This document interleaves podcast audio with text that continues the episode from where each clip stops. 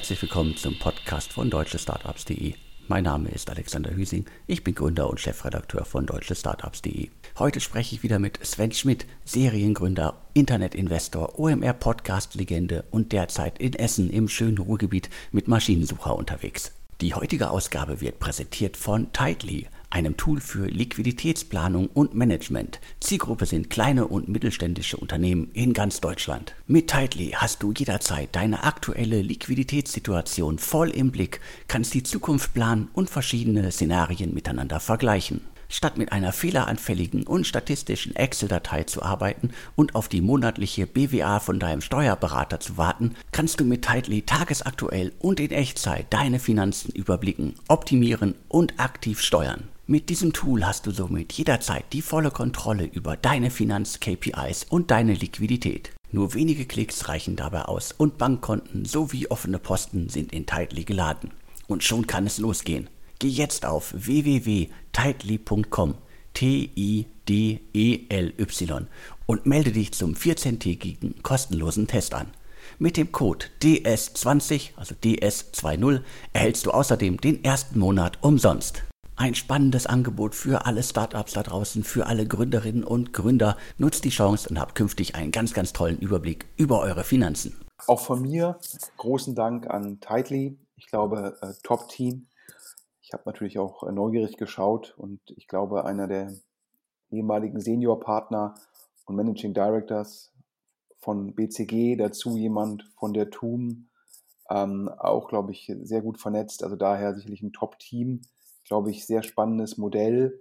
Aber man muss auch sagen, durchaus äh, gibt es Wettbewerb. Ich glaube, wir hatten ja ähm, in den letzten Folgen auch schon öfter mal über ähm, Fintech-Startups, die dann auch, ich bin ja jetzt kein Experte, aber ich würde sagen, auch durchaus was Ähnliches machen und nach Hören sagen, sind da noch ein paar in den Startlöchern. Aber ich glaube, ähm, mit dem Team und natürlich auch mit der Werbung hier im Podcast, Alex, ähm, haben die gute Chancen.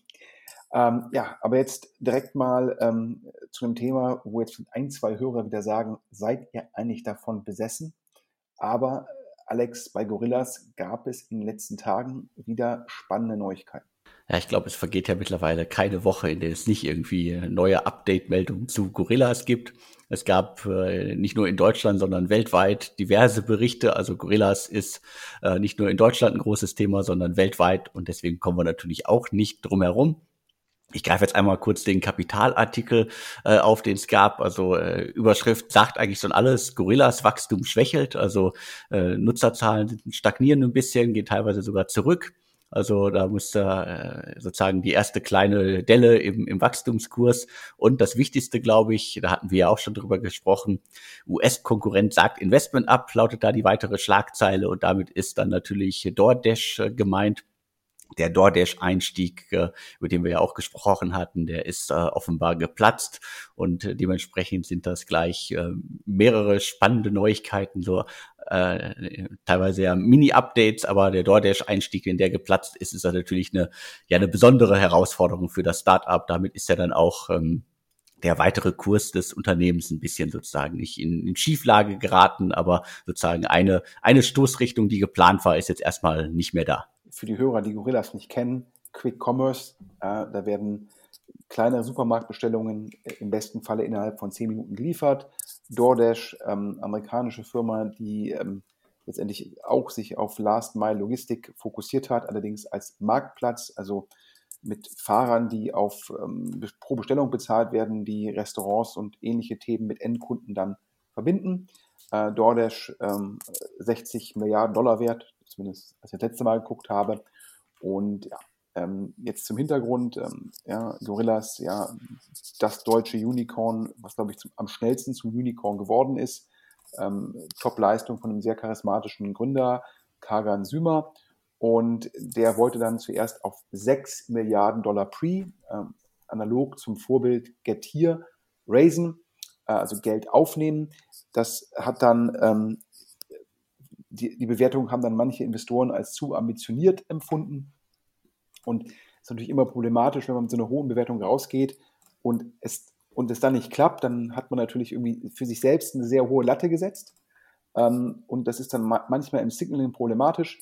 Dann hieß es im Markt, ähm, ja, auf eine Runde auf drei Milliarden. Dann hieß es irgendwann, Softbank hat abgesagt. Da wusste niemand genau, war das jetzt auf Basis der sechs oder der drei Milliarden.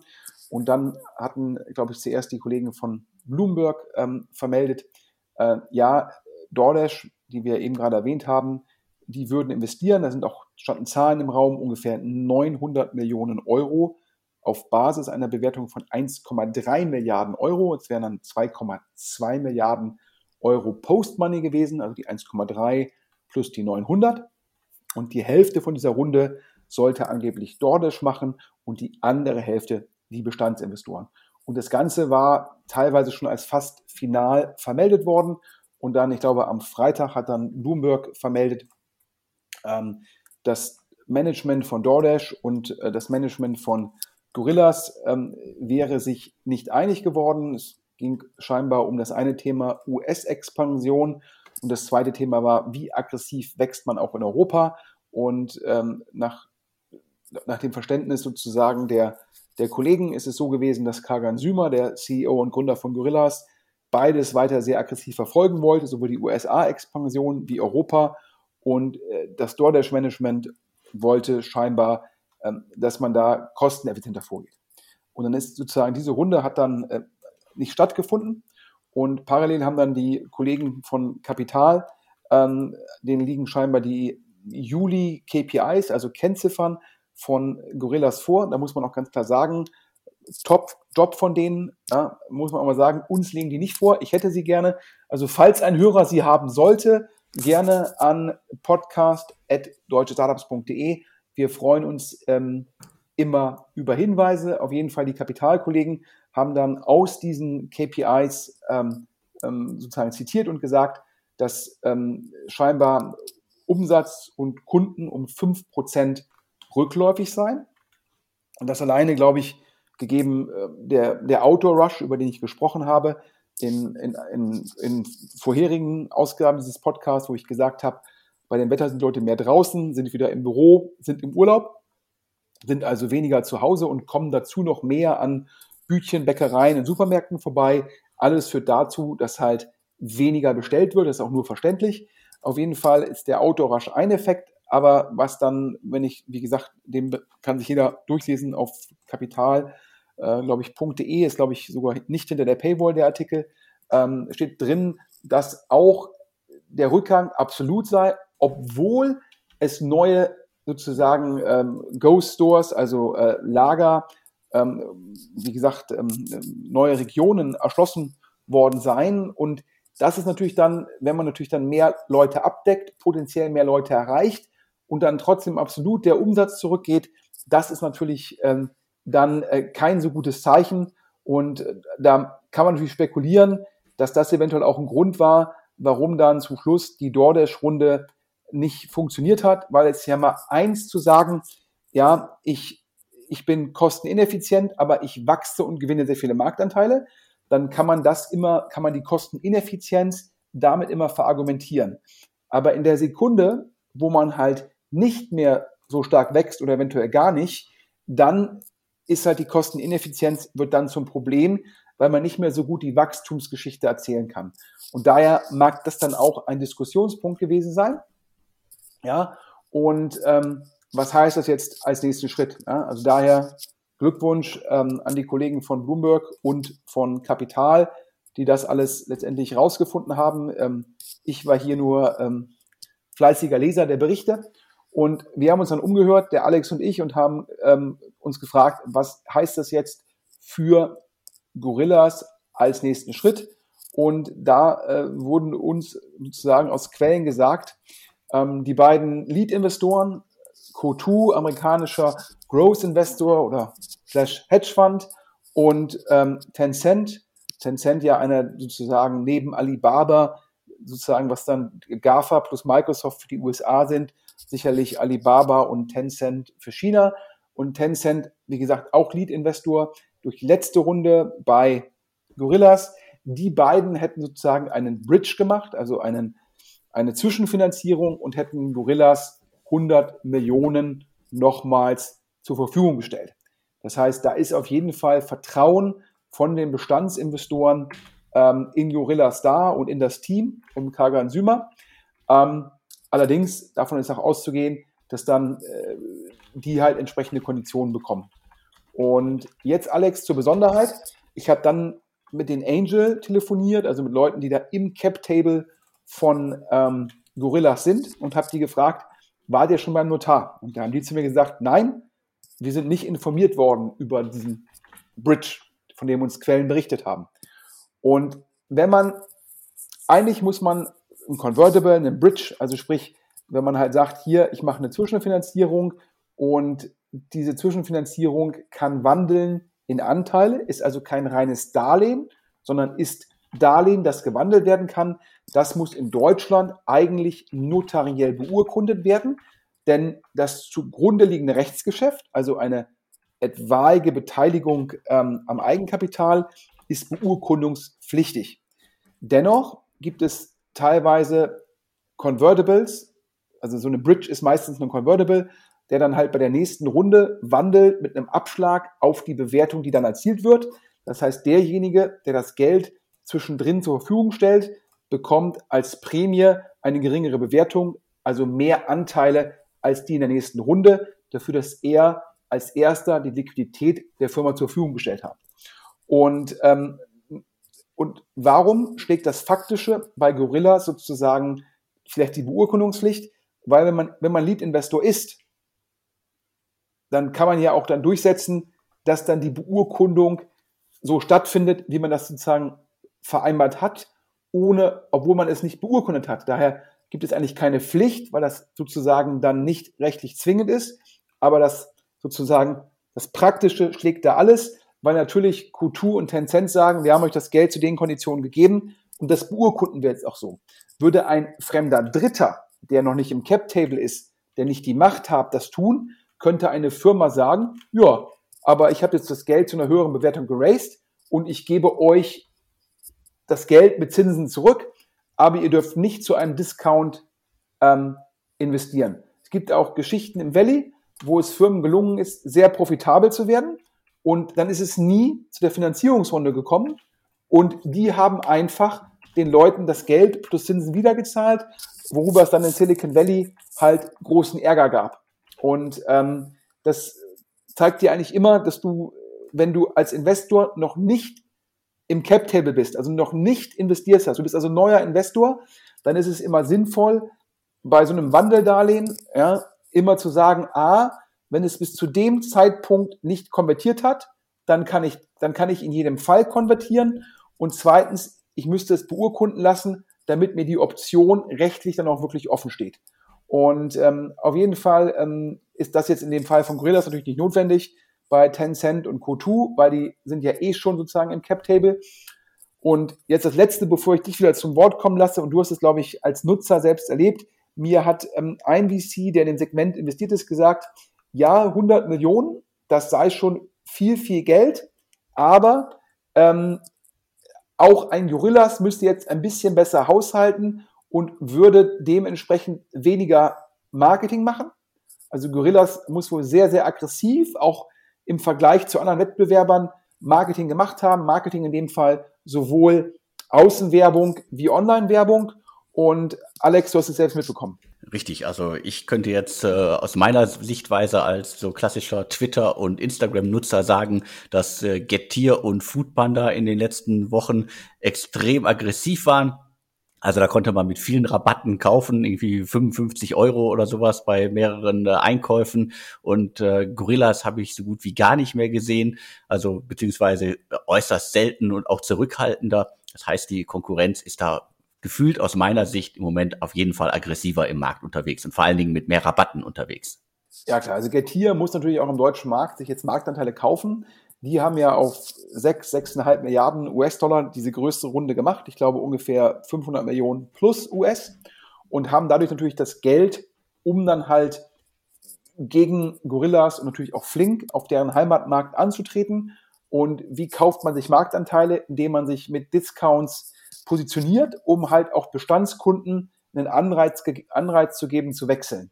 Was heißt das natürlich für die Bestandsanbieter? A, sie müssen um ihre Kunden kämpfen und B, teilweise sind sie gezwungen, auch Rabatte zu geben, gut für den Endkunden, nicht so gut für die kosteneffizient. Bei Foodpanda ist es ja so, Foodpanda ist ja der Neueinstieg von Delivery Hero ähm, in den deutschen Markt. Das hat ja alle überrascht, weil man damit auch noch in den englischen Markt gehen will. Und der englische Markt ist, äh, die Hörer mögen mir den Ausdruck entschuldigen, das ist ein Blutbad. Da hat man ja Gorillas, Fling, Getir, GoPuff, das amerikanische Vorbild und Deliveroo, Uber Eat ähm, und noch, und noch, wie gesagt, lokale Anbieter, die die lokalen Gorillas oder Getir oder GoPuff-Klone, auch wenn davon jetzt schon zwei von GoPuff übernommen worden sind. Also in, in Summe London sicherlich, ähm, da wird, ähm, ja, das ist sozusagen äh, das Endlevel, ja. Und, ähm, und dementsprechend haben sich ja viele gewundert, wow, was macht Delivery Hero da? Ähm, aber Alex, du verfolgst ja auch die Tweets von Niklas Östberg und ähm, ich will mal überspitzt sagen, er liest sich so ein bisschen so wie ein Hedgefonds-Guru und nicht mehr so wie ein operativer CEO.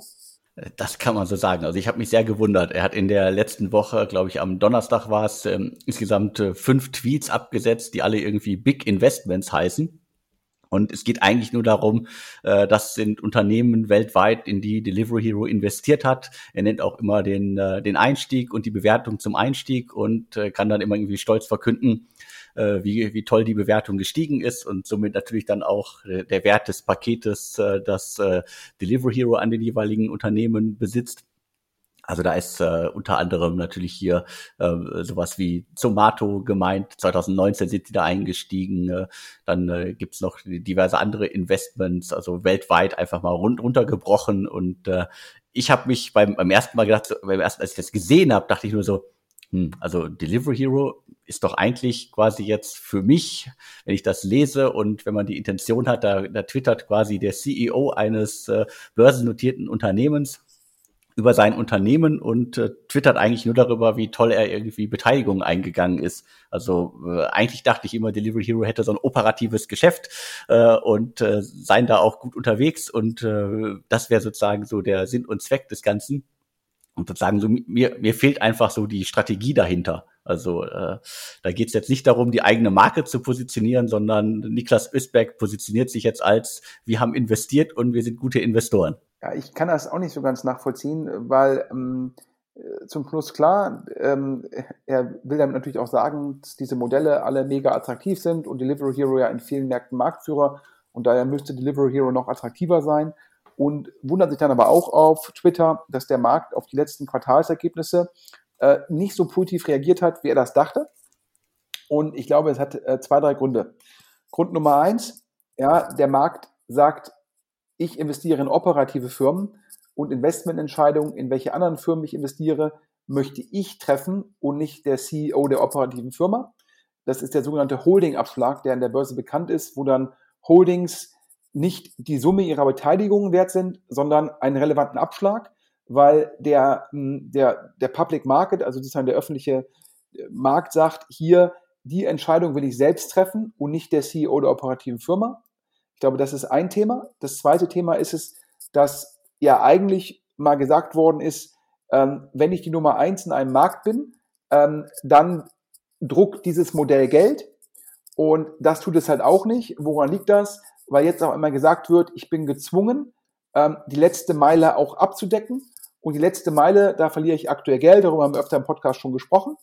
Und das heißt, ähm, da ist jetzt die Logik, ja, ich habe immer gesagt, wenn ich Marktführer bin, verdiene ich Geld.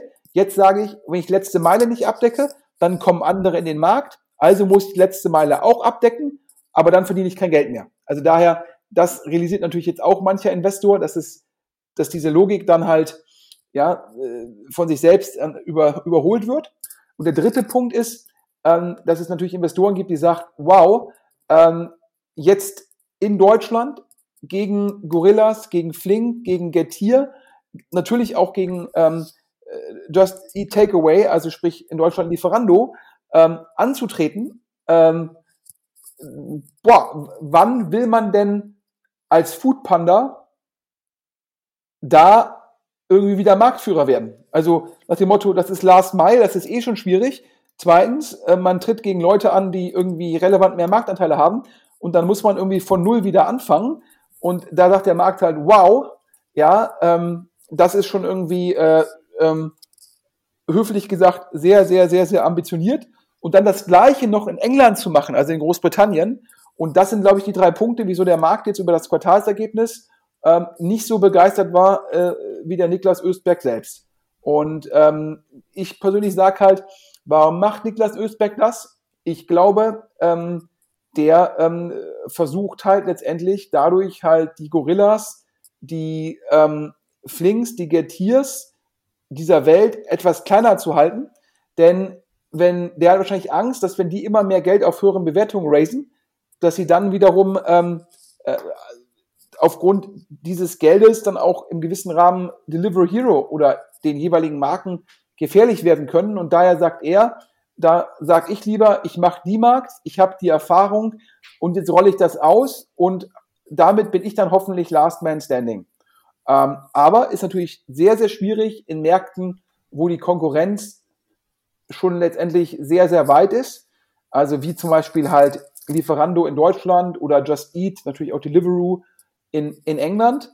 Und ich kann mir auch nur vorstellen, dass, dass er dann irgendwann nochmal versucht, analog zu Takeaway, die ja Just Eat gekauft haben, Grubhub Seamless, in Deutschland Lieferando, wo man ja auch sieht, wie man über das anorganische Wachstum da zum, ja, zu einem globalen Footprint kommt, dass vielleicht auch ein Niklas Östberg sagt, ich habe jetzt an den, den, den und den Firmen Anteile und vielleicht gibt es ja Situationen, wo es sinnvoll ist, das halt im Endeffekt zu vereinen. Aber es zeigt dir nochmal, dass dieser Markt jetzt durch die Anbieter wieder unglaublich in Bewegung gekommen ist und die vermeintliche sichere Monopolmarge der einzelnen Anbieter in ihren Märkten vom, vom, von der Börse hinterfragt wird und daher auch die Delivery Hero Aktie, die immer noch sehr, sehr hoch notiert, ähm, trotz der vermeintlich sehr guten Quartalsergebnisse äh, nicht so gestiegen ist, sondern eher 7, 8 Prozent gefallen ist. Und ähm, ich bin da total gespannt, deshalb haben wir uns auch entschlossen, Alex, wieder mit dem Thema aufzumachen. Ich glaube, das ist A, operativ total spannend, vom Fundraising total spannend. Und dann ist es natürlich, da spielen die, ähm, die, die handelnden Personen, ob es ein Kagan Sümer ist oder Niklas Östberg oder ähm, die Kollegen Cordes und Merkel, das ist so ein bisschen wie dreidimensionales Schach. Was macht wer strategisch, um wem wann einen reinzuwirken? Ja, spannendes Segment und ich glaube, das wird uns auch in den nächsten Ausgaben noch beschäftigen. Einer der Investoren von Gorillas, Atlantic Labs, ähm, den ähm, Christoph Mehr, sozusagen der Berliner Super Angel oder zumindest der erste Super Angel in Deutschland, da ähm, hatten wir hatten ja schon mal gesagt, dass es auch äh, sozusagen jetzt verwandte Gorillas-Modelle gibt. Also ich glaube, wir hatten gesprochen, Alex, über die McMakler-Jungs machen Mate. Richtig, genau. Also hatten wir jetzt auch schon mehrmals äh, Mate, ein äh, Startup, das gerade erst im Entstehen ist. Äh, wie kann man es runterbrechen? Wir haben es immer als Gorillas-Konzept für Arzneimittel und äh, Drogerieartikel beschrieben. Also das geht's dann auch um die schnelle Lieferung.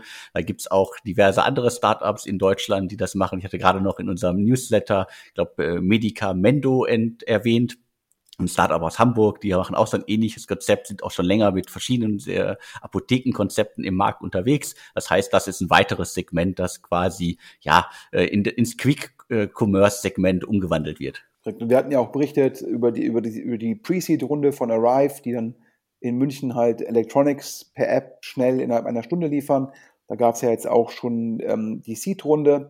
Und nach unserem Verständnis guckt sich Atlantic Labs, also Christopher Mehr, ähm, auch weiterhin Modelle in dem Segment an und ähm, nach ja, Hörensagen im Markt gibt es da ein Modell, wo dann der Fokus halt auf nachhaltigen und Bioprodukten ist. Und ähm, da soll Atlantic Labs dran sein. Und ähm, er hat natürlich, muss man ganz klar sagen, durch sein Gorillas Investment natürlich in dem Fall ähm, ein sehr gutes Signaling. Und da dürfen wir gespannt sein. Wir sind da auf jeden Fall dran, äh, wenn das Investment potenziell verkündigt wird nicht verkündigt, sondern verkündet wird. So, ähm, und du hast noch rausgefunden, ein weiteres Investment von Atlantic Labs, also Christoph Mehr bleibt super umtriebig. Definitiv. Also da kommt man teilweise auch nicht mehr hinterher, was da gerade alles zeitgleich äh, entsteht. Aber das ist jetzt einmal ein, ein weiteres äh, Investment und zwar auch in ein Startup, das wir hier schon mal erwähnt hatten. Und zwar geht's um Aware, also nicht, äh, nicht verwechseln, wir haben jetzt ganz viele Namen genannt. Arrive äh, ist was anderes, jetzt geht's um äh, Aware. Das äh, ist ein Startup, da hatten wir darüber berichtet, dass äh, Cherry Ventures und der, der June Fund da eingestiegen sind, vier Millionen investiert haben. Dahinter stecken die IM-Gründer Florian und äh, Ramsi. Äh, worum geht's? Es geht um eine App und um die Auswertung von Gesundheitsdaten, konkret wohl um Bluttests im Abo. Und da ist jetzt auch äh, Christoph äh, Mehr mit Atlantic Labs eingestiegen und auch äh, Christian Reber, Reber Capital ist mit an Bord gegangen, also der Sechs Wunder Kindergründer die haben da kleinere Anteile, was sich jetzt bei Atlantic Labs ein wenig wundert, aber vielleicht äh, erfahren wir irgendwann nochmal die Hintergründe. Wer da mehr weiß, äh, immer an podcast.deutsche-startups.de schreiben.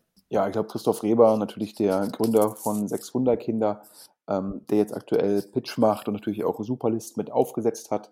Ähm, sicherlich einer der äh, Serienunternehmer, also Serial Entrepreneurs, um den Anglizismus zu verwenden, der natürlich auch ein sehr gutes Gespür hat ähm, für, für das Produkt. Und da ist es sicherlich so, ähm, dass der sicherlich da Mehrwert bringt und helfen kann, diese wahrscheinlich diese App dann nochmal ein bisschen zu polieren. Christoph Mehr, da würde ich vermuten, der platziert halt Chips. Der macht kleinere Tickets. Wenn er die Runde nicht anführen kann, macht er kleinere Tickets, um dann etwaig später noch mehr Geld allokieren zu können. Ähm, das ist halt äh, per se wahrscheinlich neben Sherry und dann June zu investieren, ist per se keine schlechte Wette. Und wenn man dann den, den, den Fuß dadurch in die Tür bekommt, muss man sagen, hat das Optionswert. Und das wäre hier meine These.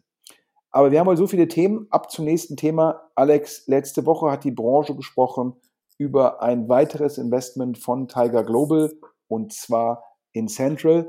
Ähm, da hast du die Infos. Wir hatten das ja, glaube ich, vor zwei Wochen angeteasert, dass wir gesagt haben, wer investiert in Central und hat in den Raum gestellt, Lightspeed und Tiger und Tiger ist es geworden.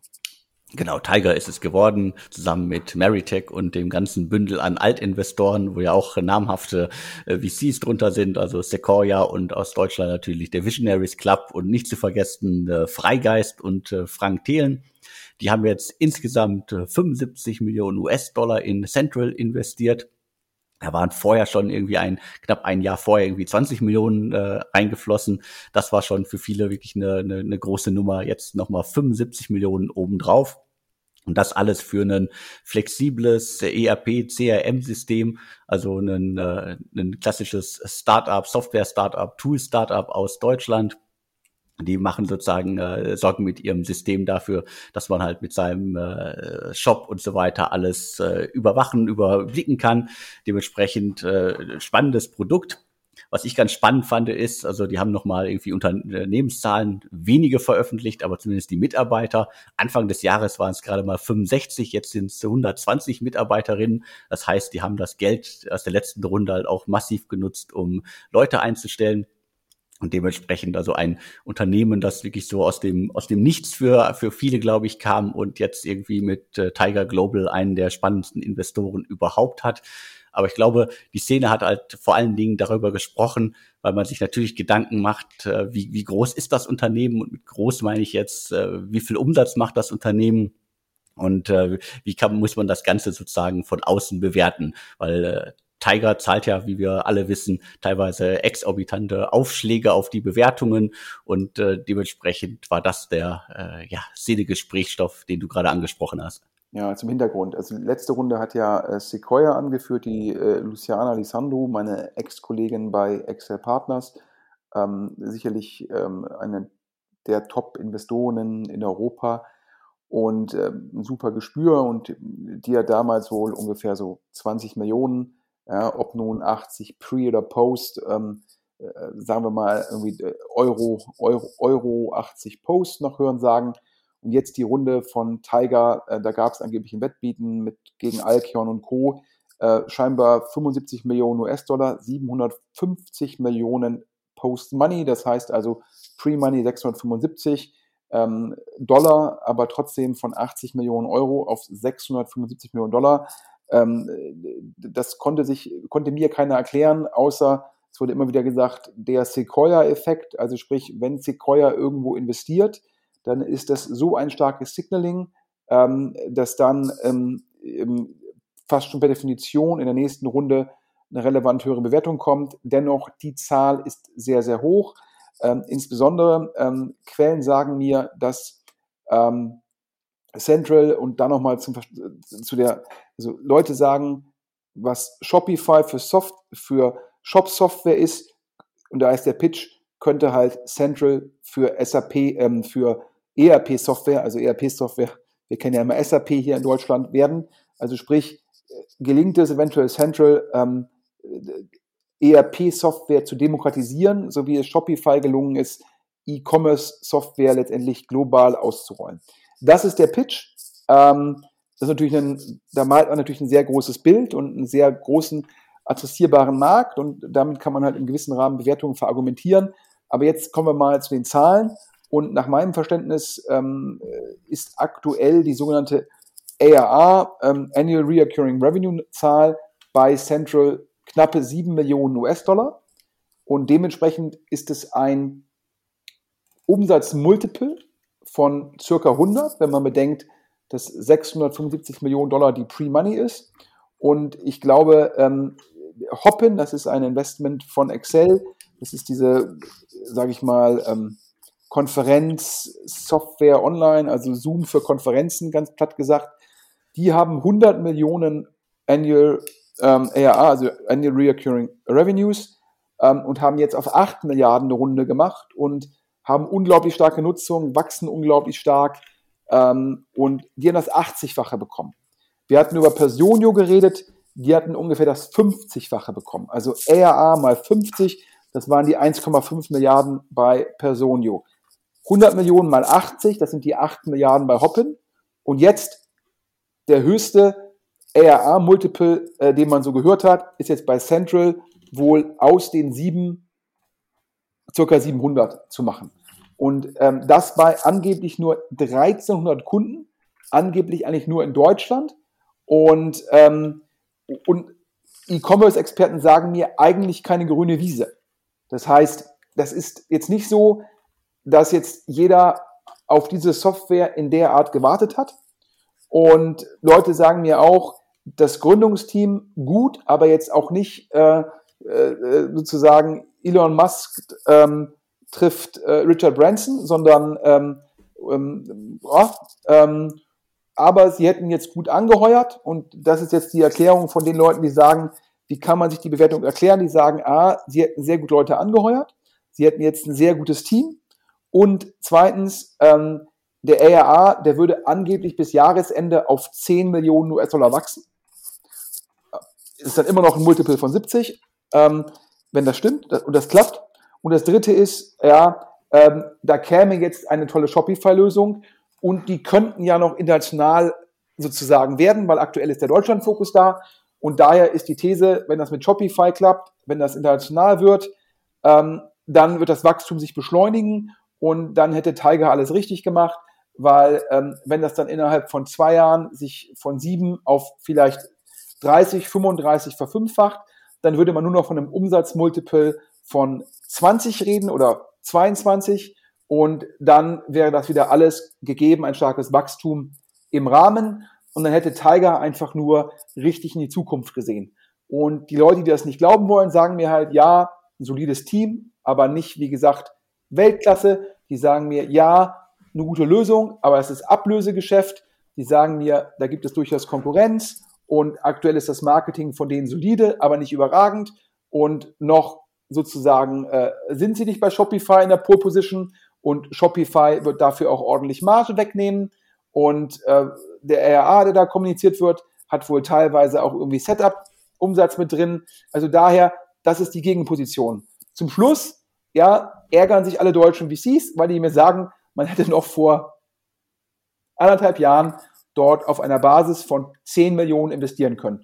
Und jetzt ist es irgendwie bei 57 in Dollar, die 10 waren, glaube ich, Euros. Also wie auch immer, deutsche VCs sagen, da hätte man innerhalb von ähm, zwei Jahren, anderthalb Jahren Vorverbesserung in 70x machen können und sagen alle, ja, da ähm, der Sequoia-Effekt, ich würde sagen, wir bleiben dran. Wer da mehr Informationen hat, ja, wer noch mehr Details hat, warum, wieso, weshalb und was da geplant ist mit Shopify, was da geplant ist im Ausland, äh, bitte, bitte, bitte, immer, immer gerne an podcast.deutschestartups.de. Die heutige Ausgabe wird präsentiert von Tightly einem Tool für Liquiditätsplanung und Management. Zielgruppe sind kleine und mittelständische Unternehmen in ganz Deutschland. Mit Tightly hast du jederzeit deine aktuelle Liquiditätssituation voll im Blick, kannst die Zukunft planen und verschiedene Szenarien miteinander vergleichen. Statt mit einer fehleranfälligen und statistischen Excel-Datei zu arbeiten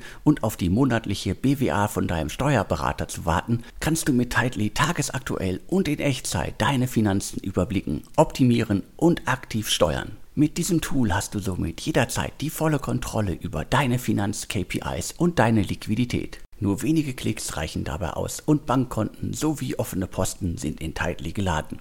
Und schon kann es losgehen. Geh jetzt auf www.tightly.com T-I-D-E-L-Y und melde dich zum 14-tägigen kostenlosen Test an. Mit dem Code DS20, also DS20, erhältst du außerdem den ersten Monat umsonst. Ein spannendes Angebot für alle Startups da draußen, für alle Gründerinnen und Gründer. Nutzt die Chance und habt künftig einen ganz, ganz tollen Überblick über eure Finanzen. So, das war es jetzt sozusagen, die großen Themen Gorillas, Delivery Hero, Central. Darüber haben VCs, ja, letzte Woche und auch Gründer. Ich habe einen VC gesagt, ey Sven, da haben mich mehrere Portfoliogründer angerufen und gefragt, wie geht das bei Central? Was muss ich tun, damit ich auch so ein Multiple bekomme? Ja, und das zeigt einen, das war das Thema. Aber jetzt kommen wir, Alex, zu den neuen Runden. Und ich glaube, wir sind so ein bisschen stolz, weil die Firma hat dir schon mal Werbung gemacht, Alex.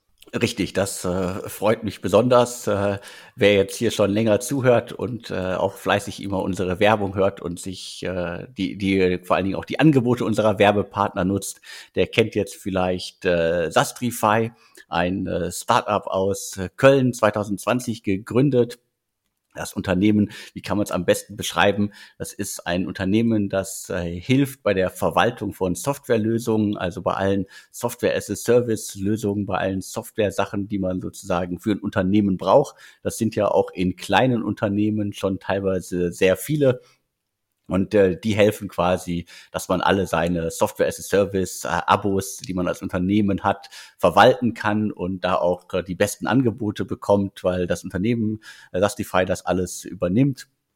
Und äh, wie es sich für ein Kölner Startup gehört, ist äh, TS Ventures, also Tim Schumacher, äh, Sido und äh, Co. natürlich als Investor dabei. Aber auch, über die haben wir auch schon mehrmals gesprochen, äh, Discovery Ventures, die auch äh, früh bei vielen, vielen Hype-Themen gerade dabei sind oder dabei waren sind auch schon an Bord. Und ich glaube, die, die Runde, die ich noch im Kopf habe, waren 1,3 Millionen US-Dollar, die geflossen sind. Damals hieß das Unternehmen noch äh, Sastrix, jetzt ist es äh, Sastrify. Und jetzt gibt's die nächste spannende Runde. Und wo wir jetzt gerade bei äh, Sponsoren sind, die richtig äh, große Runden gemacht haben. Auch AMC Scale, das waren die, äh, die Jungs, die quasi euch helfen, ein, ein Amazon FBA-Business aufzubauen, haben eine große Investmentrunde gemacht. Elevate 3 Capital ist ja auch relativ neu, hat eine zweistellige Millionensumme in AMC Scale investiert, aber das nur so ganz am Rande jetzt wieder zurück zu Sastrify. Ich glaube, AMC Scale beweist, dass man mit einer guten Idee aber trotz eines schwer auszusprechenden Namens sehr viel Geld raisen kann. Ähm, so, äh, ja, aber Sastrify, du hast ja schon beschrieben, ich habe mich immer so gefragt, ähm, was ist eigentlich deren Plan, weil zum Schluss musst du ja gucken, dass du jetzt mehr bist als nur eine Einkaufshilfe, weil dann bist du ja eigentlich so eine Art sage Beratung und eine Beratung kriegt meistens nicht die Multiples, die eine Tech-Firma bekommt und als VC guckst du ja immer, dass du in Tech-Firmen investierst, weil die dann besser skalieren. Meine persönliche These ist es, dass letztendlich, wenn Sastrify ähm, irgendwann mal für sehr, sehr viele Firmen wirklich den Einkauf von SaaS-Lösungen managt und denen auch sagt, welche SaaS-Lösungen am besten zusammen, dann entsteht der Wert vielleicht auch dadurch, dass ein SaaStrify vielleicht analog zu so einem Segment IO, die ja von Twilio gekauft worden sind, auch ein Produkt baut, wo man dann halt diese SaaS-Lösungen auch zusammenführen kann in sozusagen einen ähm, in einen Layer. Und äh, dann hat man natürlich zum Schluss äh, nicht nur potenziell Wert dadurch, dass man halt Skaleneffekte für sich selbst, natürlich aber auch für Kunden schafft, indem man halt dort Einkaufsmacht bündelt und damit Leverage gegenüber Anbietern entwickelt, sondern man kann auch noch Mehrwert generieren, indem man sagt, hier über unseren, sozusagen unser, über unser, unsere API könnt ihr dann die verschiedenen SaaS-Lösungen, die wir empfehlen, so und so zusammentun. Und dann ist man halt nicht nur sozusagen Beratung, sondern dann bündelt man Einkaufsmacht und zieht damit Marge. Und zweitens hat man auch ein Produkt. Und das ist, glaube ich, so ein bisschen das, ja, die Storyline für Saastrify. Und äh, auf jeden Fall können wir exklusiv verkünden, die hatten jetzt sehr, sehr viel Inbound-Interesse, also Leute, die da investieren wollten. Zum Schluss gab es da einen Wettbewerb zwischen mehreren VCs und ähm, da haben wohl die Kollegen von H4 Capital aus München sind bei dem Wettbewerb, ähm, ja, in Anführungsstrichen bei dem Beauty Contest, um den Anglizismus zu verwenden, als Sieger hervorgegangen und unsere Quellen sagen, das lag daran, dass ähm, Sastrify muss wohl die VCs gefragt haben, neben Geld, welche Leistung, welchen Mehrwert könnt ihr wirklich bringen? Das ist ja immer die Frage. Es gibt ja die einen die sagen, yo, ich brauche das Geld und dann äh, bitte einmal im Quartal ein Telefonat und nicht mehr. Und es gibt andere Startups, die sagen, hey, wenn ihr uns konkret helfen könnt und das wirklich Mehrwert generiert, dann sehr gerne. Und Sastrify muss wohl gefragt haben, ja, könnt ihr uns zu den Portfoliofirmen Kontakt machen, wo wir glauben, dass die von unseren Dienstleistungen profitieren könnten. Und da hat H4 Capital es wohl für Sastrify äh, mehrere Türen geöffnet und hat gezeigt, äh, dass man da wirklich auch im Vertrieb helfen kann. Und so haben wir gehört, kommt H4 Capital zum Zug. Pre-Money-Bewertung ähm, wohl zwischen 20 und 30, wir vermuten ungefähr 25 Millionen Euro. Und dann kann man sich ja meistens mal ausrechnen, es wird eine Runde sein, ähm, entsprechend um die 6, 7, 8 Millionen Euro Primary. Das heißt, wir reden über eine Post-Money-Bewertung in äh, 30 bis 35 Millionen Euro. Und auf jeden Fall, ähm, Alex, was uns ja freut, ja, der nächste Erfolg ähm, für Nordrhein-Westfalen. Und wo wir gerade in Köln und Nordrhein-Westfalen sind, ich greife dir mal vor, wir wollten eigentlich später machen, Alex. Wir hatten da schon mal über SoSafe berichtet, ne? Richtig, auch über SoSafe hatten wir schon mal berichtet. Weiteres äh, Startup aus äh, Köln, 2018 gegründet. Die sind wirklich in einem extrem spannenden Segment unterwegs.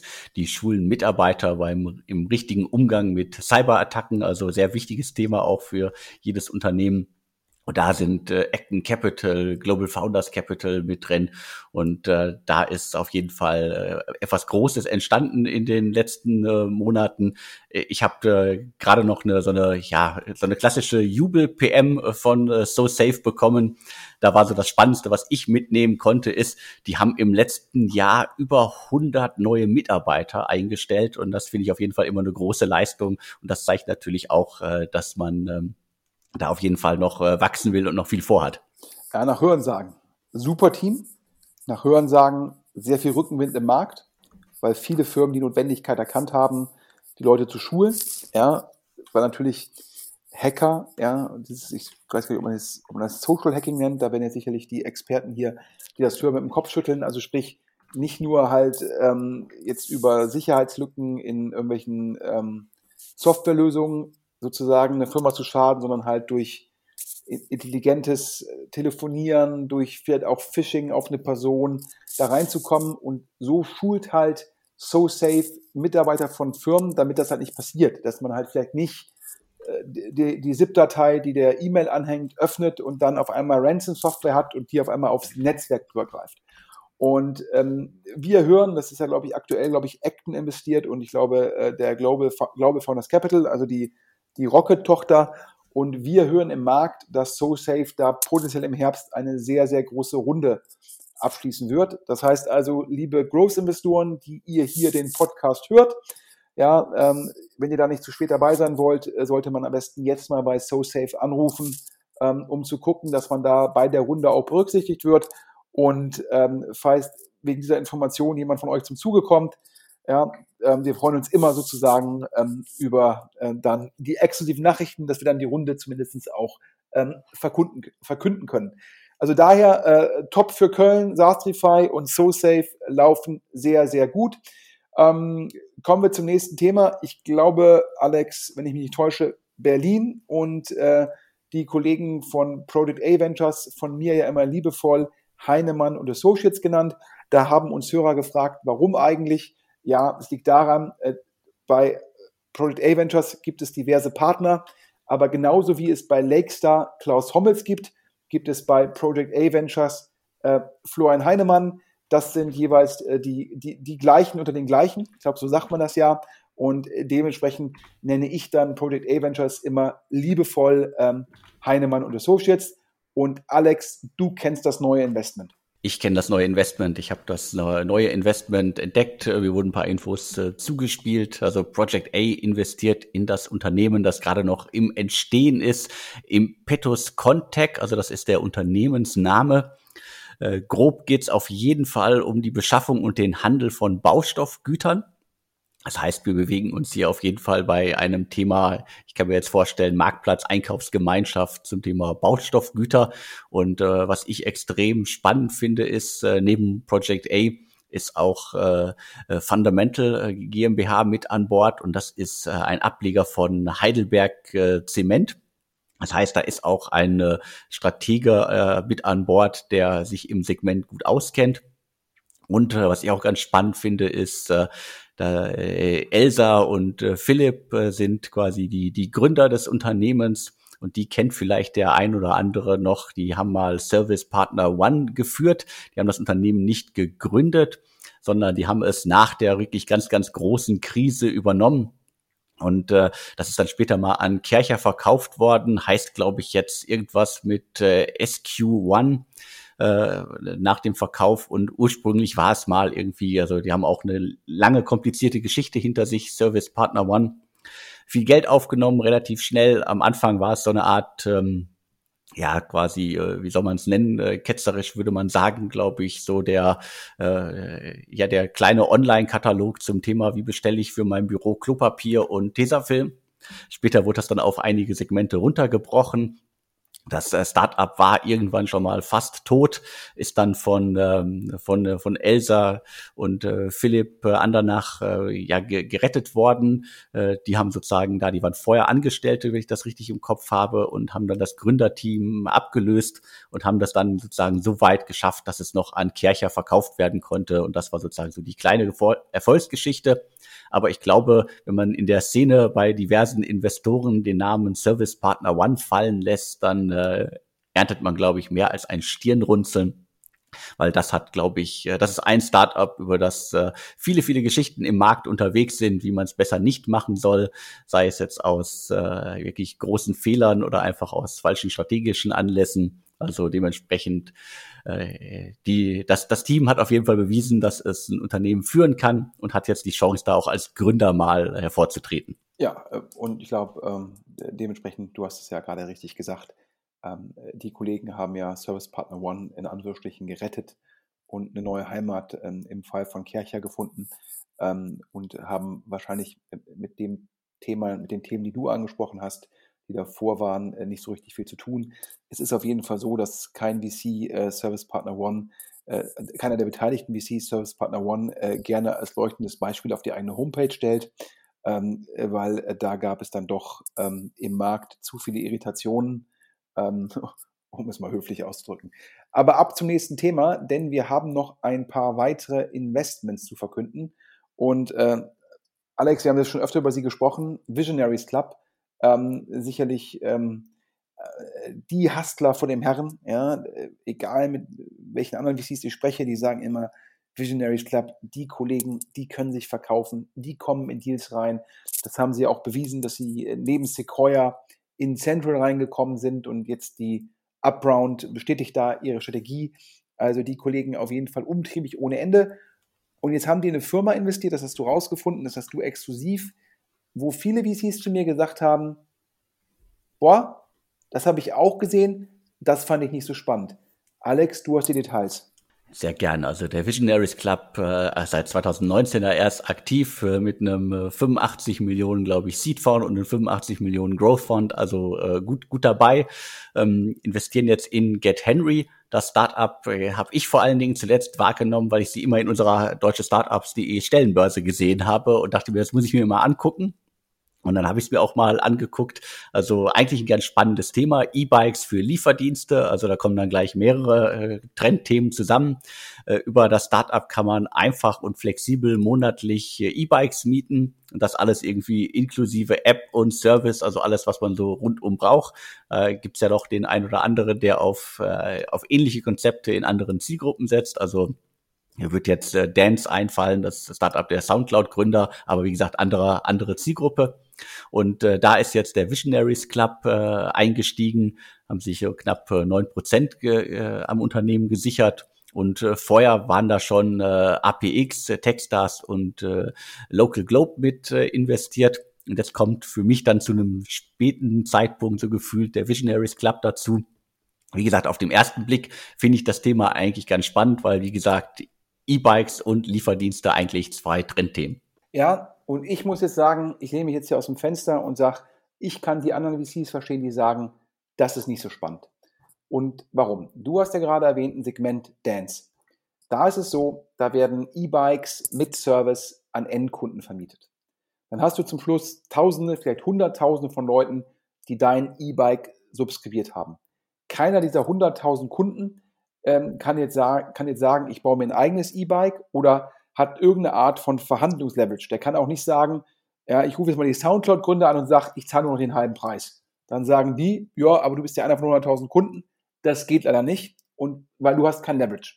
So, ähm, das Modell kann ich verstehen, wenn du sagst, ich schaffe es halt günstig, ähm, Leute in meine Subskription zu bekommen und ich habe auf der Subskription eine gute Marge, Modell kapiert.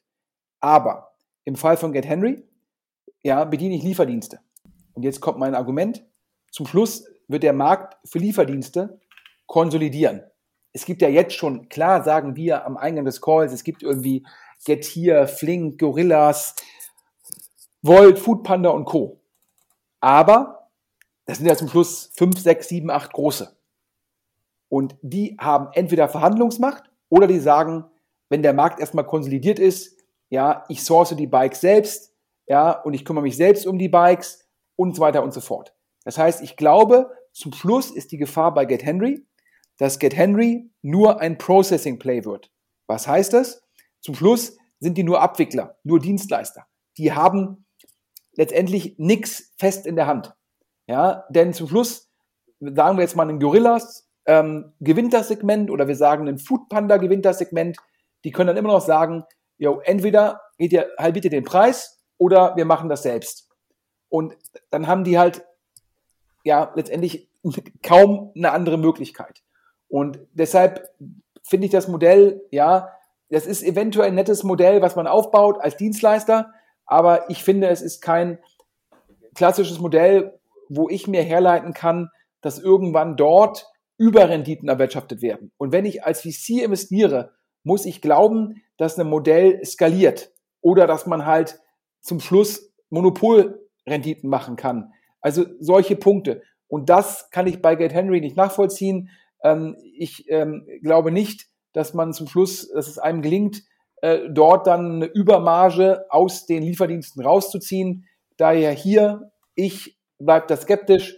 Das Gegenargument ist wahrscheinlich, dass es vielleicht auch dann irgendwie diverse kleine Lieferdienste gibt und dass man dort dann ähm, eine Übermarge hinbekommt, weil die keinen Verhandlungsleverage haben. Ähm, ich bin mal gespannt. Ähm, ich würde eher tippen, dass wenn der Last Mile Markt wirklich erfolgreich wird, dann muss er dafür konsolidieren, um die Auslastung hinzubekommen und somit halt drei Orders, vier Orders pro Stunde zu machen. Und wenn dem so ist, gibt es große Anbieter und dann ist Get Henry im besten Fall noch ein Nischenanbieter. Daher teile ich die Skepsis, aber auf der anderen Seite Visionaries Club bisher ein mega Händchen, ja, und mega Signaling. Und vielleicht habe ich da einfach was nicht verstanden. Und auch da wäre da, wir sind uns immer, freuen uns immer über sachdienliche Hinweise. Ich muss auch zugeben, in der Zwischenzeit, der Tech-Boom, ich glaube, diese Woche wurden auf LinkedIn die globalen Investitionszahlen, habe ich da gesehen, von irgendeiner Studie. Und ich glaube, viermal so hoch im letzten Quartal wie noch vor drei Jahren pro Quartal. Und also mehr Startups, höhere Finanzierungsrunden. Ich habe teilweise Schwierigkeiten schon in Deutschland, über, den Überblick zu bewahren. Und wenn ich dann die Newsletter lese über Europa oder in, über die USA und China, Irgendwann habe ich Schwierigkeiten, noch Namen und Modelle und welcher VC und so weiter. Also daher ähm, wird es immer schwieriger, sozusagen diese Landschaft komplett im Auge zu behalten. Und daher, wer einen Hinweis hat zu Gen Henry, wo ich da falsch liegen könnte, gerne an podcast at deutschestartups.de. Und jetzt, wir hatten die Kollegen, die ja für Kapital schreiben, schreiben ab und zu auch für Finance Forward. Und die hatten vor ein paar Wochen, zwei Wochen schon mal die Runde. Da hat Alstein, das ist der Maschmeyer-Fonds, hat investiert in Pliant. Pliant ist ähm, letztendlich Kreditkarten ähm, für Firmenkunden. Ich glaube, es primär virtuelle Kreditkarten, die äh, dann sehr granular gesteuert werden können, nach dem Motto, der Mitarbeiter kann damit das machen, der kann das machen um dann die Möglichkeit zu schaffen, dass ähm, letztendlich Mitarbeiter im Unternehmen schneller Sachen bestellen können. Und da bietet Pliant Lösungen an. Und da hatten die Kollegen, äh, glaube ich, geschrieben, ähm, eine Bewertung knapp zweistellig. Und wir wissen, dass die letzte Tranche des Investments war 20 Millionen Post. Und das, Alex, wollte ich nur mal kurz in den Raum werfen. Ich gucke gerade auf die Uhr. Wir nähern uns schon der Stunde. Das heißt, wir nähern uns dem nicht mehr oder kaum mehr existenten Inlandsflug zwischen Hamburg und München. Und ähm, daher sage ich jetzt einfach mal ab zum nächsten Thema. Wir haben immer noch zwei Themen vor uns und du hast exklusive News zu Climate Labs. Die hatten wir auch schon mal hier im Podcast. Climate Labs hatten wir auch schon mehrmals im Podcast. Mittlerweile heißen sie Klima. Das macht es ein bisschen schwierig für mich. Also eines der vielen Climate, äh, Climate Tech Startups, das auch noch Klima heißt. Und ich kann mich zumindest dran erinnern, dass wir den ein oder anderen äh, Einstieg in den letzten äh, Monaten hier exklusiv verkündet haben. HV Capital, Forstix Capital, äh, Pitch-Gründer Christian Reber, Vuga-Gründer Jens Begemann und Niklas Jansens, einer der Mitgründer von äh, Blinkist, haben da investiert. Also es sind fünf Millionen, glaube ich, äh, geflossen. Insgesamt, glaube ich, auch schon, äh, glaube ich, insgesamt irgendwas um die knapp sechs. Aber da bin ich jetzt auch nicht sicher, ob das jetzt Euro oder Dollar sind oder waren. Da muss man immer schauen, äh, welche, welche Zahl da genau im Umsatz, äh, im, im Umlauf ist. Und äh, ich glaube, äh, Klima kann man ganz einfach beschreiben. Also es geht um CO2-Offsetting-Dienste und äh, darum um Dienstleistungen, die darum gebaut worden sind. Und äh, dementsprechend ist das sozusagen dann äh, das, das grobe Geschäftsmodell und äh, uns ist äh, zugespielt äh, worden, dass es da eine, eine weitere große äh, Runde gegeben hat. Und äh, ich glaube, ich kann es einfach runterbrechen. Also äh, was ich großartig finde, da hätte ich jetzt nicht mit gerechnet. Also äh, 10 Millionen Euro äh, fließen wohl in das Unternehmen mindestens und das Ganze auf einer Bewertung von so knapp 40 Millionen Pre-Money. Das ist auf jeden Fall eine Zahl. Also beide Zahlen überraschen mich jetzt, dass sie das so schnell geschafft haben in so einem wettbewerbsintensiven Markt. Ja, auf jeden Fall Glückwunsch. Äh, wir müssen sagen, wir haben noch nicht herausfinden können, wer sozusagen der Kapitalgeber ist, der da jetzt äh, die Runde anführt. Wie gesagt, 10 Millionen auf 40 Millionen. Ähm, du hast es gesagt, da gibt es mehrere Startups in dem Segment, also kompetitiv. Ich persönlich habe ja schon mal gesagt, ich äh, finde den Ablasshandel ja, um es mal höflich zu sagen, eher problematisch. Aber ähm, so ist der Markt und da ist Rückenwind im Markt und das zeigt dir halt auch, ähm, dass du da weiter gute Runden raisen kannst und daher Glückwunsch an die Kollegen. So, glaube ich, zum, zum letzten Thema von heute und wir waren jetzt schon zweimal in Köln, Alex, und ich sitze ja in Düsseldorf. Dann sollten wir jetzt auf jeden Fall zum Abschluss über ein erfolgreiches Startup aus Düsseldorf sprechen. Ja, ich glaube, es gibt jetzt äh, in den letzten Monaten wieder zwei, drei, die da Traktion haben, Erfolg haben, auch im Fundraising. Und äh, eins davon ist äh, V-Venue, äh, also ähm, VI, VE, NU und Venue halt sozusagen äh, als Veranstaltungsort. Ähm, und die Kollegen äh, hatten ja schon, glaube ich, eine Runde, ach, ich hoffe, ich liege richtig, mit Balldaten aufgenommen. Und was machen die? Ähm, die machen letztendlich Ticketing-Software als API, also sprich, ähm, ja, so wie man bei Twilio halt dann die SMS über die API verschicken kann, kann man halt dann äh, Ticketing über die äh, wie Venue API machen. Ist natürlich eigentlich aktuell im Markt hm, durch Corona natürlich wahrscheinlich letzten anderthalb Jahre durchaus herausfordernd, aber nach Hörensagen äh, ein sehr gutes Team. Natürlich auch, wenn es ihnen gelingt, sozusagen global zu der Ticketing API zu werden. Spannend, vielleicht hier für die Hörer, ich habe ja früher mal ganz, ganz früher, man wird ja alt, zwei Jahrzehnte ist es her, ähm, da GetGo gemacht und ist von CTS Eventim übernommen worden. Und ähm, habe ich da auch mal den Bereich neue Medien geleitet. Ähm, und äh, es ist immer zu differenzieren in, es gibt Events, die brauchen nicht nur Ticketing, sondern auch einen lokalen Veranstalter. Die brauchen auch Promotion. Das sind meistens Konzerte, also Events, die nicht regelmäßig stattfinden, wo ein, ein Sänger, eine Band, eine, eine Sängerin vielleicht mal alle zwei, drei Jahre auf Tour geht. Und da ist halt potenziell die Lösung im deutschen Markt von CTS Eventim AG führend, die dir sagen, hier, wir haben einen nationalen Veranstalter, wir haben einen lokalen Veranstalter, wir haben ein Ticketing-System, wir haben Kundendaten, wir können Promotion machen, wir haben Medienpartnerschaften, wir haben unsere eigenen Webseiten und die können dann eine Lösung aus einer Hand anbieten. Und dann gibt es dann wiederum äh, sowas wie Bundesliga-Vereine, die ähm, letztendlich ihre Dauerkarteninhaber bedienen, die ihre Kunden ganz genau kennen, ähm, die also keine Hilfe brauchen, sondern die jedes Jahr letztendlich wieder eine ähnliche Kundengruppe verkaufen, die also jetzt keine Promotion brauchen und so weiter. Die nutzen dann meistens Ticketing-Lösungen, die dann vielleicht auch kosteneffizienter sind. Und äh, für solche Anbieter ist dann halt so ähm, äh, wie Venue ähm, interessant. Und das sieht man auch daran, dass die Kollegen ähm, den FC Schalke eingesammelt haben. Ähm, wenn dann Corona wieder 100% Auslastung erlaubt, reden wir hier natürlich über über eine Million Tickets im Jahr in der Weltdienstarena. Und ähm, das ist der Ansatz. Ähm, und jetzt kommt die Zahl, die sind aktuell im Markt und raisen Geld. Also daher, liebe Investoren, wenn ihr noch nicht äh, sozusagen mit denen gesprochen habt, Top-Team, interessantes Modell. Allerdings muss ich auch sagen, ähm, nach dem Deck, was uns vorliegt, 360 Kunden.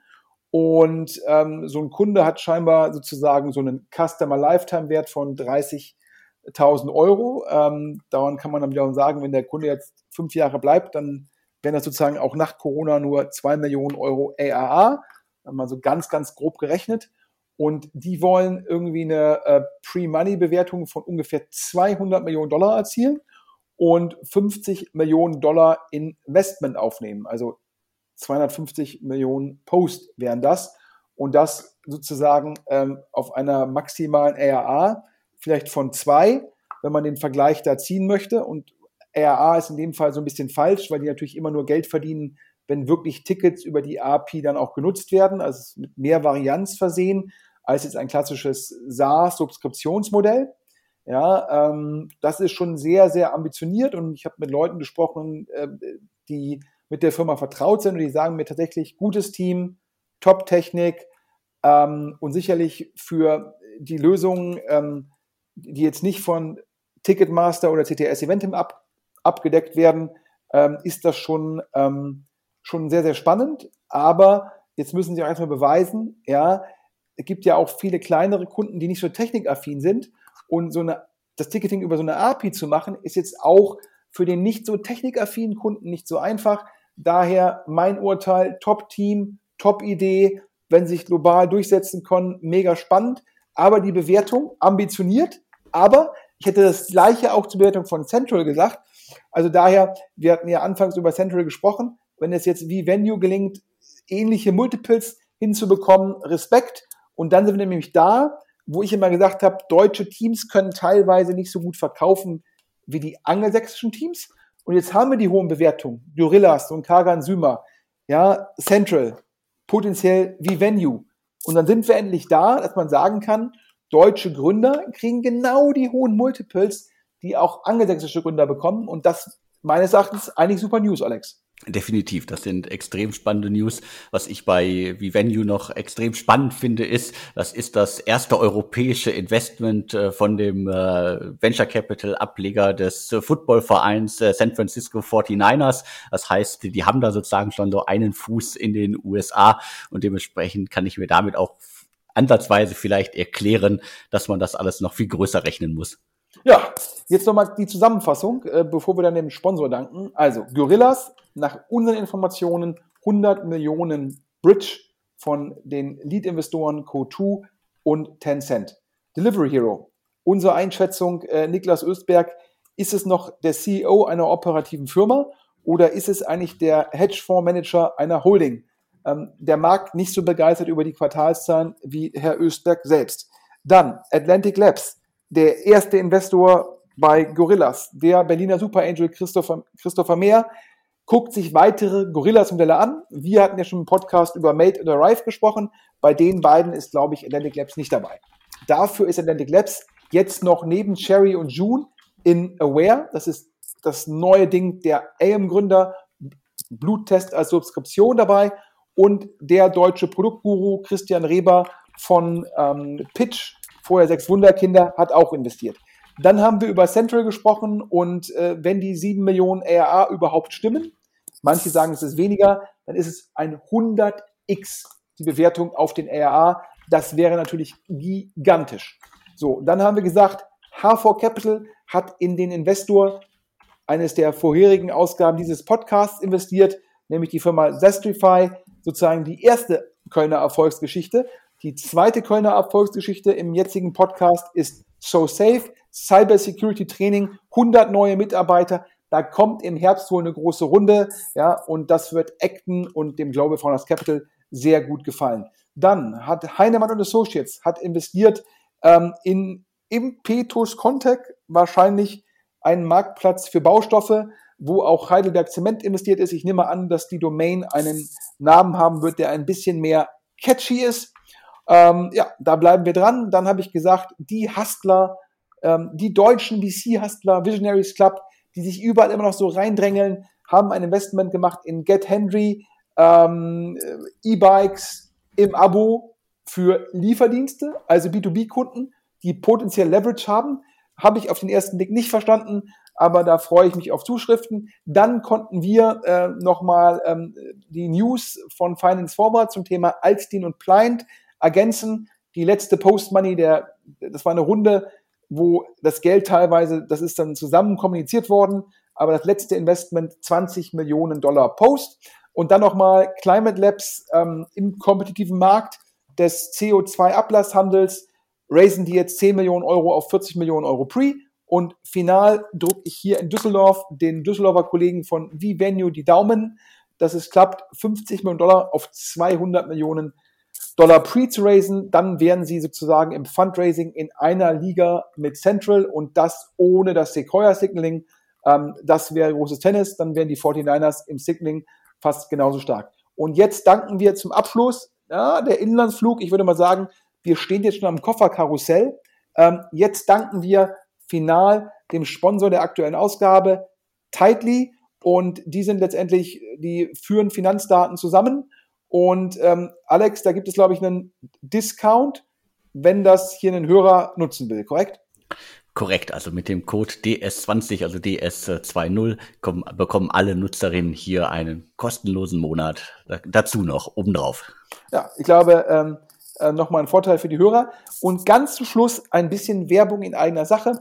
Ähm, der Alex sagte ja immer zu Anfang, ich bin ja äh, operativ ähm, in Essen unterwegs als CMO der Maschinenseeker Group. Das sind die Marken Maschinensucher, Maschinenseeker, Werkzeugen und vor allem Truckscout 24 der führende Anbieter für Classifieds im Bereich äh, Maschinen, also das, was mobile für PKWs ist, sind wir für gebrauchte Maschinen. Und ja, wir suchen einen neuen Head of Online Marketing. Der oder die soll ein Budget verwalten von vier, über vier Millionen Euro. Bald sind es, glaube ich, fünf Millionen Euro, die wir ausgeben für Google, Facebook, ähm, Bing, also Microsoft, äh, Criteo, also Performance Marketing, da suchen wir einen neuen Head, ähm, der dieses Budget betreuen kann. Und daher bitte, falls da jemand dabei ist, ich sage immer, das Profil relativ einfach. Gutes Abi, gutes Studium, gut in Mathe und Physik. Warum? Weil Online-Performance-Marketing, das sind drei Spiel, das sind drei Bildschirme, ich sage mal ein bisschen überspitzt, Visual Basic und Excel-Sheets und viele, viele Zahlen. Also ist jetzt nicht irgendwie fancy roter Teppich Berlinade, sondern das ist wirklich, ähm, sage ich mal, ähm, das ist ähm, harte Arbeit. Und wer da jemanden kennt, wer darauf Bock hat, der das schon mal zwei Jahre woanders gemacht hat, wir suchen den für den Standort Essen bei uns im Office und wir zahlen überdurchschnittlich und wir nehmen auch gerne jemanden, der, der, der jung ist, ja. Also sprich, wir nehmen auch gerne jemanden, der alt ist, wobei ich immer sage, Leute, die sehr gut sind und 20 Jahre Erfahrung haben, die sind meistens auch dann für uns vielleicht ein bisschen zu teuer, ähm, aber wir nehmen auch gerne jemanden, der jung ist und äh, geben dem sozusagen bei uns die Möglichkeit, ähm, da äh, zu lernen und sich noch weiter zu entwickeln, Führungsverantwortung zu übernehmen. Daher bewirbt euch gerne und gerne bei mir direkt. Und die Domain ist Vorname, Nachname und Schmidt wird mit DT geschrieben, at Hauptdomain. Unser Hauptdomain ist maschinensucher.de. Daher, das war die Werbung in einer Sache für Maschinensucher und die geile Rolle Head of Online Marketing oder Head of Performance Marketing oder Head of Online Performance Marketing. Und zu guter Letzt, nächste Woche ist kein DS Insider Podcast, sondern dann gibt es wieder in, auf diesem Kanal die geilen Interviews von Alex, der wirklich die Top-Leute in der Szene vors Mikrofon bekommt, dann aber auch teilweise ganz, ganz jungen Startups im Radar die Möglichkeit gibt, kostenlos sich zu positionieren. Und ich finde es klasse. Es ist immer so, die, die fangen an, da im Radar, dann machen sie halt mal Werbung, dann gibt's irgendwann äh, eine Seed, Pre-Seed, Series A. Äh, wir machen das jetzt schon ein paar Jahre, ich glaube drei oder so. Und man merkt, wie wir das äh, sozusagen wieder die Startups mit uns erfolgreich werden oder erfolgreicher werden. Und zum Schluss an euch einen großen Dank. Die Hörerzahlen steigen weiter. Und Alex, wer Werbung machen will, ab wann kann man wieder Werbung buchen? Grob könnte ich jetzt sagen, so ab äh, Ende erstes, Anfang zweites Quartal, also eher zweites Quartal äh, 2022, da können wir wieder sprechen. Also meldet euch rechtzeitig, wenn ihr jetzt schon eure Kampagnen für das nächste Jahr plant. Ja, das ist natürlich äh, sechs, sieben Monate im Voraus. Es freut uns, dass die Nachfrage so groß ist. Man muss sagen, es kostet auch nur 3000 Euro für drei Nennungen am Anfang, in der Mitte, am Ende und dafür erreicht man die 11.000, 12.000 Entscheider im deutschen Tech-Bereich. Das sind die Partner von VCs, dann sind es irgendwie Growth Fund und wir haben ja teilweise auch amerikanische Hedgefonds, die uns irgendwie fragen, ob man den Podcast auch direkt übersetzt bekommen könnte.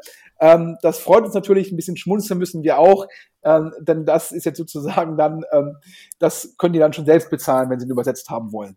In dem Sinne, habe ich noch irgendwas vergessen, Alex? Du hast alles gesagt. Also wir sind äh, mehr als durch für diese Ausgabe. So viele Infos, so viele Hintergründe. Also das ist wieder reichlich Stoff. Da können die Leute wieder und die Zuhörerinnen da draußen, glaube ich, wieder mehrere Tage lang hören.